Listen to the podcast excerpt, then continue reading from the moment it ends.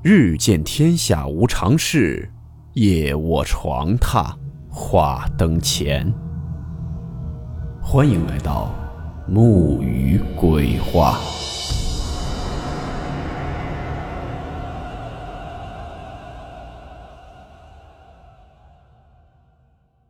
大家好，我是木鱼。今天的故事来自风烛残年老区长，网友小波分享。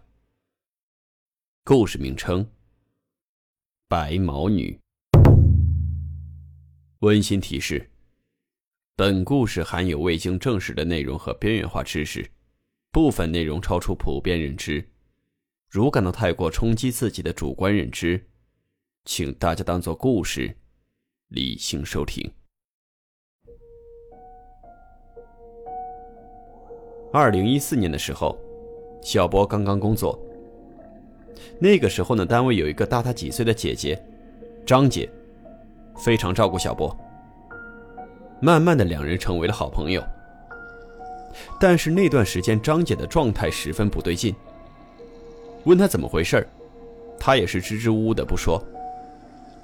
没多久，张姐就被经理派出去出差了。小波是知道张姐的，他们家呢有一只布偶猫，还有一只泰迪。平时部门有需要出差的时候，他都是往后躲，想尽一切办法不去，为了照顾猫狗。但是这次张姐竟然主动请缨，在临出发之前呢，把钥匙交给了小波，那意思是这段时间麻烦你帮我喂喂猫、遛遛狗什么的。小波呢毫不犹豫的就答应了下来，但是白天他也上班啊，所以呢他打算是每天晚上吃过晚饭之后当消化食了。到人家里去遛这么一圈狗，给猫换换食儿，铲铲猫砂就得了。结果第一天他们家里水管就爆了，连修理带收拾忙活完了，已经是晚上十点多了。但是答应人家张姐的事儿也得办啊，就赶紧换上衣服出去了。走得太急，临走之前连眼镜都忘带了。到了张姐家，刚一开门，那泰迪热情的就扑了出来。在楼道里面就呜呜的叫着。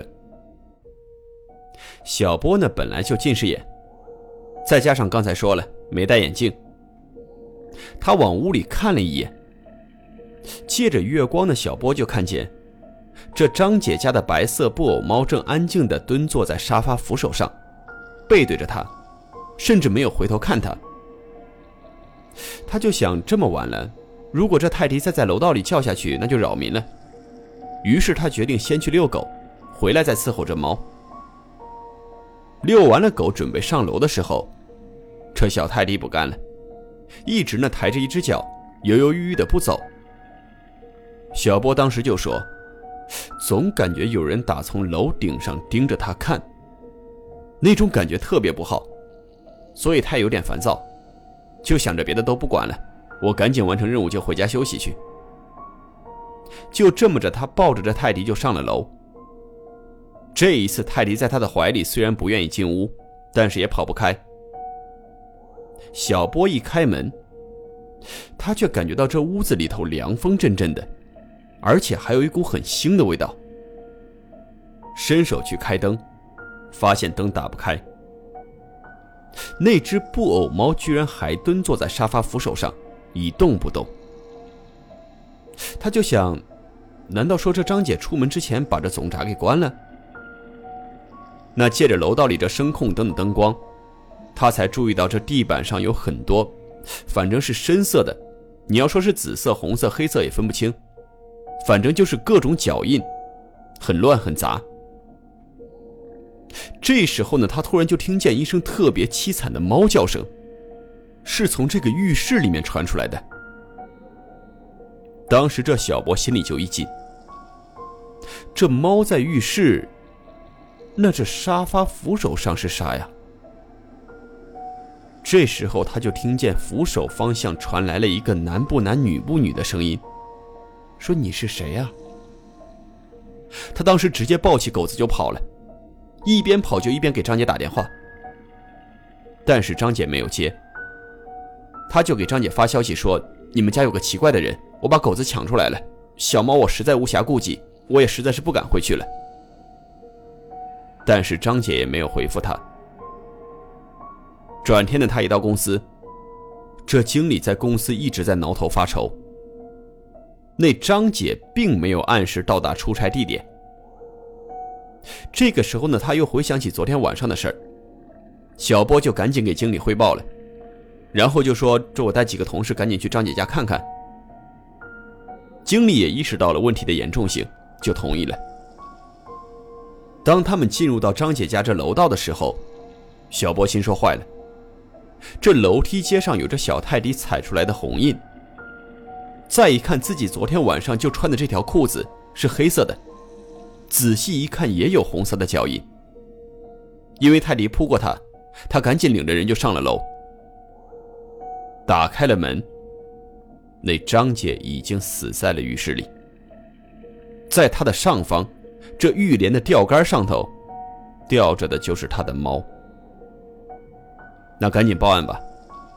后来经理给小波说，说张姐之前就给他提过几次，说始终有一个看不见脸的、头发灰白的女的老在他们家门口转悠，小碎步，有时候还挠门，但是看不清脸。他都已经准备好换房子了，只不过选中的房子还需要几天才能腾出来，所以自己想利用这次出差的机会出去躲几天。没想到还是出事了。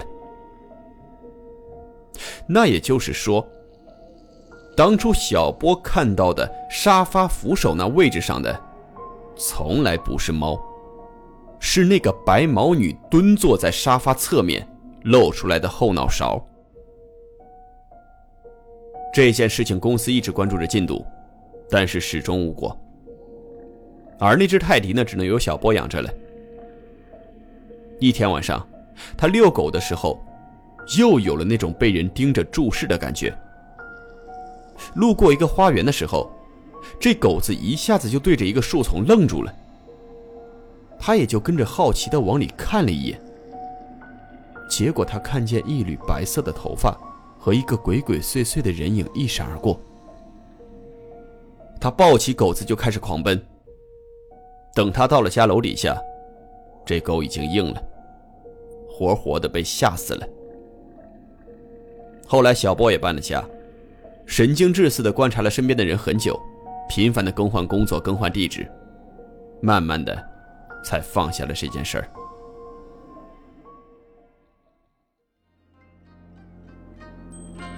好了，我们今天的故事到此结束，祝你好梦，我们明晚见。